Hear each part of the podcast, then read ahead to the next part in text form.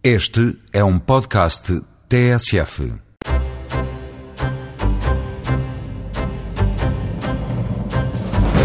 Esta semana, o Eureka foi conhecer em pormenor o estudo ambiental preliminar elaborado pelo Instituto de Ambiente e Desenvolvimento por encomenda da Confederação da Indústria Portuguesa. A investigação permitiu concluir que no campo de tiro de Alcochete há uma zona que pode acolher a construção do novo aeroporto de Lisboa.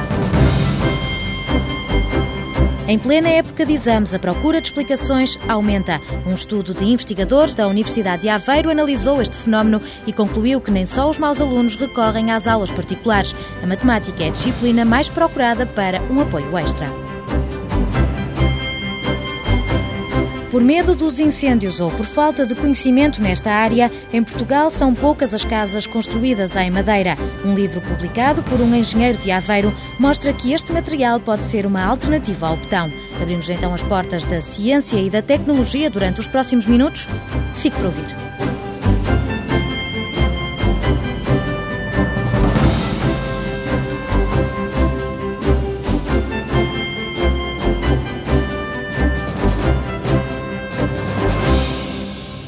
O estudo foi encomendado pela Confederação da Indústria Portuguesa com o objetivo de encontrar uma alternativa à construção do aeroporto de Lisboa na OTA.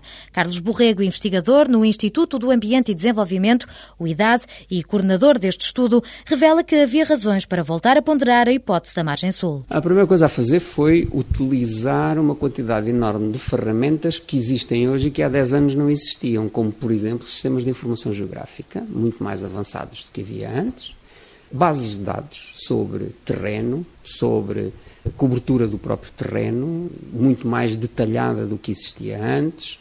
O desenvolvimento que, entretanto, as várias regiões tiveram, em particular a margem sul do Tejo, do ponto de vista populacional, os novos aglomerados urbanos. Portanto, houve uma modificação nestes últimos 10, 15 anos que nos pareceu que era relevante olhar para ela de uma maneira diferente daquilo que tinha sido feito até agora. Este estudo do IDAD envolveu uma equipa multidisciplinar com mais de 20 investigadores que ao longo de quase três meses estiveram a analisar o campo de tiro de Alcochete numa perspectiva ambiental.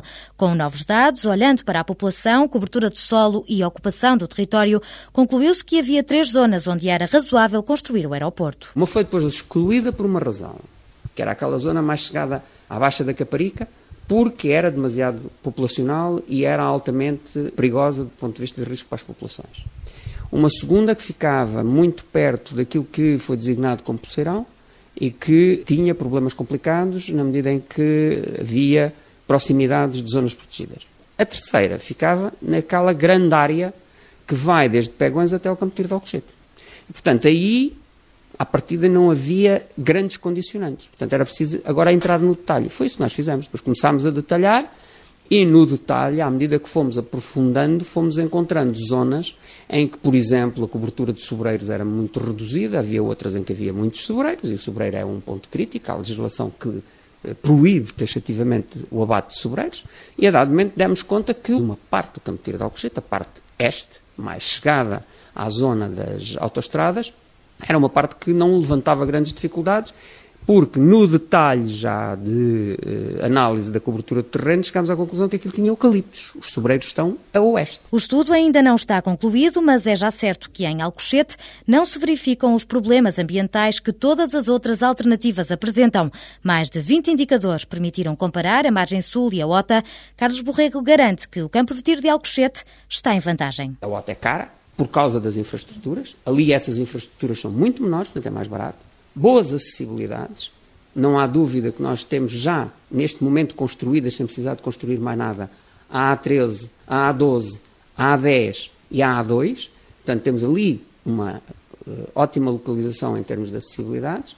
E depois há a área para expansão. Portanto, estas foram as grandes ideias para depois poder então detalhar um bocado mais e chegar à conclusão de que a localização dita H6, que é a pista norte-sul. É paralela a tudo o que são zonas específicas, inclusive a corredores eh, de árvores migratórias.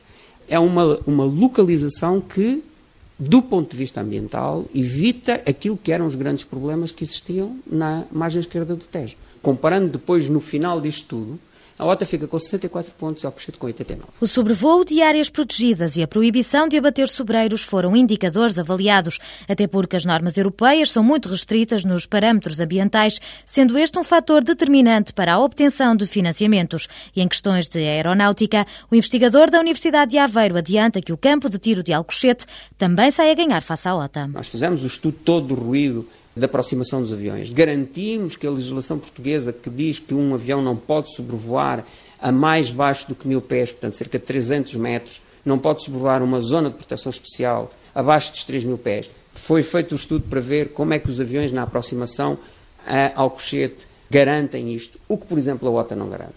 E agora há uma outra área que é fulcral, que é da componente aeronáutica. Ou seja, toda a gente fala que a OTA tem problemas complicados do ponto de vista das aterragens e do levantamento dos aviões. Portanto, nós ali, como tínhamos as pistas inicialmente orientadas este-oeste, por causa da base aérea do Montijo ter as pistas nesse sentido, quando começámos a estudar as hipóteses norte-sul, a primeira coisa que se perguntou foi exatamente à Força Aérea o que é que eles achavam. Eles disseram não só que não, como ainda era melhor, e que inclusive eh, não haveria qualquer problema se eles continuassem na base aérea do Montijo, porque na própria OTA também há o mesmo problema, eles também têm a base aérea ao lado. E, portanto, há é que compatibilizar as duas coisas. No que toca a dinheiro, este estudo revela que na OTA, devido ao terreno declivoso, só para as terraplanagens seriam gastos 750 milhões de euros. Já os primeiros cálculos mostram que, no total, Alcochete custará a metade do preço. Mais um argumento para voltar a pôr em cima da mesa esta localização alternativa. Fomos falar com a Força Aérea e a Força Aérea aquilo que nos disse é que, para eles, não era uma situação a descartar a hipótese de poderem disponibilizar os terrenos do campo de tiro de Alcochete. OTA, por exemplo, tem mais sobreiros do que Alcochete. Alcochete tem mil e poucos sobreiros, a OTA tem seis mil e tal.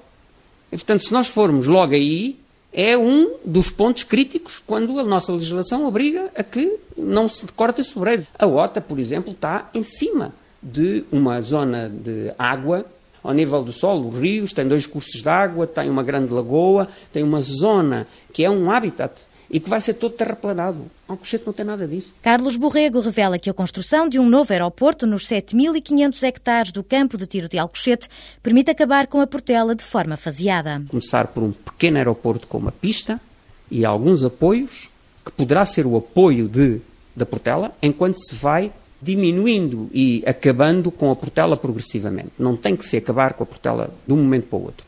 A OTA não permite isso. Para já foi apenas feita uma análise preliminar ambiental para averiguar a viabilidade da construção do aeroporto no campo de tiro de Alcochete.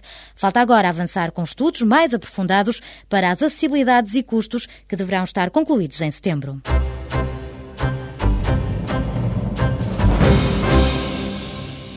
Nos anos 80, Inglaterra e Estados Unidos introduziram a elaboração de uma lista ordenada de escolas com base nos resultados dos exames nacionais. Uma política educativa que chegou a Portugal em 2001, altura em que uma equipa de investigadores do Departamento de Ciências da Educação da Universidade de Aveiro avançou para o terreno para compreender quais as consequências do ranking. Através de inquéritos realizados a alunos do 12º ano, verificaram que havia uma elevada taxa de estudantes que frequentavam explicações. Essas taxas podem oscilar entre 40 e tal por cento, 50 por cento e 70%, por exemplo, falando aqui em termos globais de escolas, porque se considerarmos já a dimensão de turma, aí os valores ainda são muito mais elevados, isto é, há turmas em determinadas disciplinas em que pode haver 90% de alunos a frequentar explicações. Com o financiamento da Fundação para a Ciência e Tecnologia, Jorge Adelino, Alexandre Ventura e António Neto Mendes relacionaram o papel das explicações com o ranking de escolas. O ranking, ao ser apresentado como o resultado do trabalho que é realizado nas escolas, no sentido de se dizer, bom, vejam, aqui estão as boas escolas onde se trabalha bem e aqui estão as más escolas onde se trabalha mal. Esta é uma leitura simplista que nós condenamos e essa mensagem é passada para a opinião pública, afinal de contas, se há percentagens tão elevadas de alunos a frequentar explicações, quando há bons resultados, o mérito é de quem? É das escolas ou é dos explicadores? É evidente que haverá seguramente mérito de, de todas as partes envolvidas, mas não pode ser descurada esta dimensão do contributo das explicações para os resultados escolares. Os investigadores da Universidade de Aveiro analisaram o perfil dos estudantes e concluíram que são os excelentes alunos que querem aceder a cursos com médias elevadas e aqueles que precisam de passar de ano quem recorre às aulas particulares. Temos vários campeonatos de alunos que andam em explicações. Portanto, temos o, o campeonato, eu diria, um pouco mais tradicional, dos alunos procuram explicações como um apoio para superarem as dificuldades de aproveitamento na escola. E temos depois um outro campeonato, que é um campeonato de uma liga mais, mais competitiva, que se manifesta sobretudo naquelas áreas científicas em que está em causa o acesso ao ensino superior. As áreas mais, mais competitivas são, como nós sabemos, a saúde e as artes, de uma forma geral sobretudo medicina e arquitetura, por exemplo, são dois, duas das formações que eu penso que mais contribuem para a procura de explicações por parte dos bons ou excelentes alunos. António Neto Mendes diz que o sistema de acesso ao ensino superior, impondo médias acima dos 18 valores, veio incrementar a procura de explicações e restringir o acesso a estes cursos às famílias com poder económico. Seguramente não é por culpa da escola que um aluno de 18 ou 17 ou 18 anda em explicações. O que acontece aqui é que há um sistema de acesso em que só entram alunos com 19, por exemplo, no ensino superior. E, portanto, alguém que tem 18, não me digam que é um mau aluno e que a escola ensina mal, precisa de 19. Mas este já não é um problema da escola.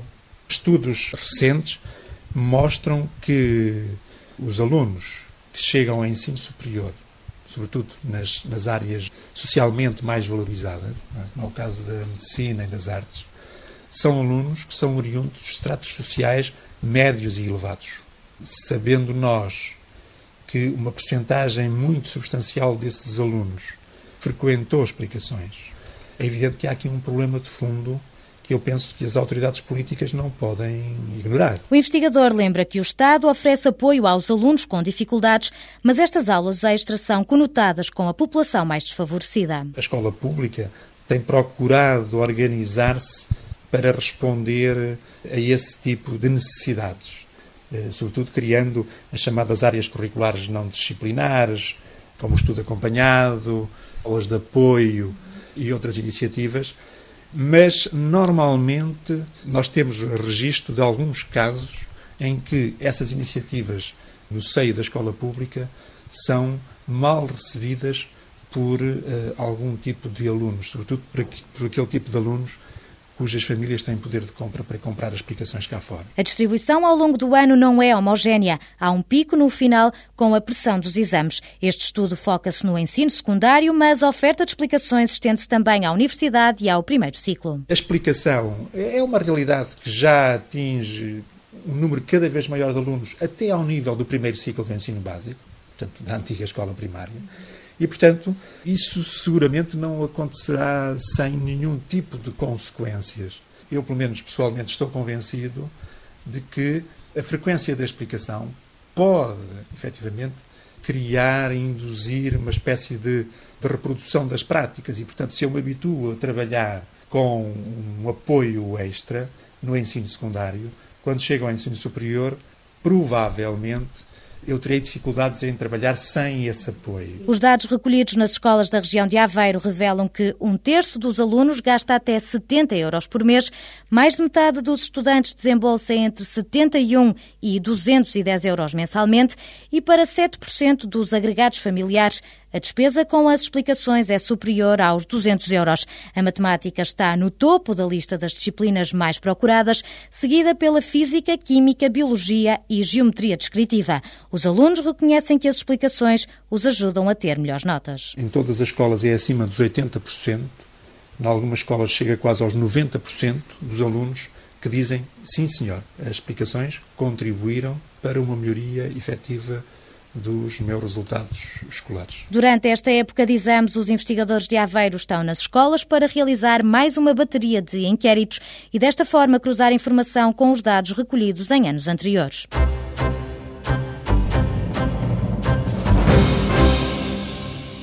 Em soalhos, rodapés, portas ou armários de parede, as aplicações da madeira no interior dos edifícios são muito frequentes nas casas portuguesas. Mas, ao contrário do norte da Europa, Estados Unidos, Austrália e Canadá, há poucos exemplos de casas construídas com recurso a este material.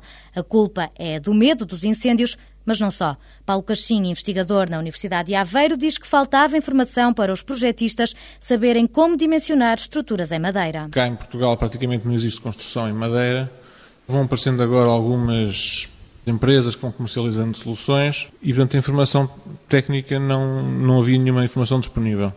O que passava também muitas vezes porque não havia no, na regulamentação portuguesa de dimensionamento de estruturas nada sobre madeiras. Com a adoção dos, dos Eurocódigos, que são, no fundo são normas uniformes para toda a Europa em termos de dimensionamento, passou a haver também um Eurocódigo para as madeiras e, portanto, passou a haver também mais facilidade dos projetistas, se quisessem dimensionar em madeiras, terem regras para as fazer. A juntar a estas normas para colmatar a falta de informação, Paulo Cachim escreveu um livro editado pela Indústria com o título Construções em Madeira. O investigador do Departamento de Engenharia Civil revela que em Portugal a madeira utilizada em estruturas vem do norte da Europa. Trata-se de madeiras resinosas que dão pelo nome de spruce. No nosso país, este material é usado na construção de pavilhões industriais e desportivos e em passagens de peões mas Paulo Cachim garante que as construções de casas em madeira são uma alternativa aos outros materiais. Se for bem dimensionada, pode dar as mesmas garantias numa construção de madeira ou numa construção de betão ou de aço ou do que quer que seja. É, é tudo uma questão de se ter em consideração as particularidades que a madeira tem. Pode pensar que tem templos japoneses e chineses que têm dois mil anos ou qualquer coisa assim no género, que estão perfeitamente em condições e utilizáveis e com madeira em perfeitas condições. Portanto, é evidente que provavelmente algumas peças terão sofrido substituições ao longo do tempo, mas também não tem nenhuma estrutura de botão que lhe dure, ou de aço, que lhe dure 500 anos sem precisar de nenhum tipo de, de, manutenção. O investigador garante que as casas de madeira têm uma melhor eficiência térmica, conseguem bons isolamentos acústicos através da incorporação de materiais isolantes entre duas placas e, em termos estruturais, são também uma alternativa fiável. Além disso, a madeira tem a vantagem de ser um produto amigo do ambiente. Em primeiro lugar, é um material natural. Isso acho que é uma questão absolutamente fundamental quando pensamos na, na sustentabilidade da construção, o facto de estarmos a usar um material natural, um material que ainda por cima transforma o dióxido de carbono em, em oxigênio, que é fundamental à, à, vida. E, portanto, depois, em termos mais estruturais propriamente dita, a madeira é um material que é extremamente resistente e, ao mesmo tempo, também é um material leve. Daí que ele seja muito utilizado, por exemplo, em coberturas. E também é um material que é durável, apesar de todos os problemas que pode ter se mal aplicado Portanto, a madeira é um material que é tão bom ou melhor do que os outros. No Departamento de Engenharia Civil há vários projetos sobre as estruturas em madeira. Um deles está a analisar o comportamento de ligações entre madeira e betão e há ainda outro que pretende estudar o reforço destas estruturas com fibras de carbono. O que nós estudamos foi a possibilidade de melhoria das vigas de madeira com a utilização de fibras de carbono, portanto, colando na parte inferior, ou, ou não necessariamente na parte inferior, mas perto do, do, da face inferior da viga, de fibras de carbono, com o intuito de, por um lado, tentar melhorar a resistência, por outro lado, reduzir as deformações. Outra solução que também pode ser viável com a utilização de fibras de carbono é precisamente a questão da reabilitação do reforço de estruturas existentes, com a colagem de, de fibras de carbono que permitam aumentar a rigidez da madeira. Está ainda em análise um estudo para compreender o comportamento da madeira em caso de incêndio, já que, ao contrário do betão, este material é combustível. Através de um forno existente no Departamento de Engenharia Civil, os investigadores avaliam quanto tempo o elemento estrutural resiste às chamas.